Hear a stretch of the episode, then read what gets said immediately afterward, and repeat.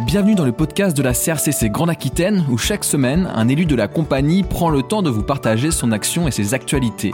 Mon invité aujourd'hui est Louis Noël, élu en charge de l'assistance aux confrères.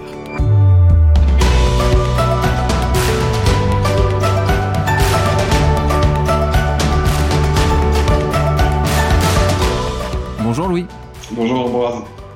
Qui gère l'assistance aux confrères au sein de la compagnie? Alors pour le coup, on a Eric Ducasse qui est euh, le responsable de l'assistance aux confrères. Euh, j'ai eu le plaisir euh, de l'assister dans cette mission. Ça fait combien de temps que tu exerces cette mission?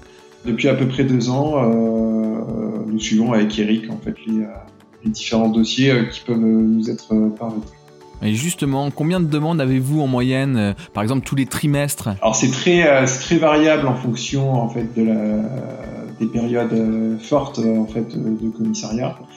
Donc on peut, on peut avoir quelques, quelques questions en fait par mois de l'ordre de 2-3 deux, trois questions et puis on peut arriver en fait sur, sur des quinzaines de questions sur, sur un mois complet.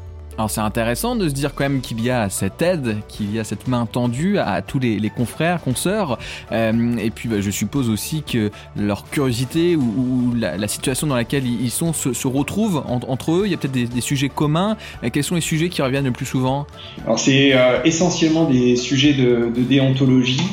de savoir s'ils peuvent ou pas entrer et accepter en fait une mission de la part d'un client.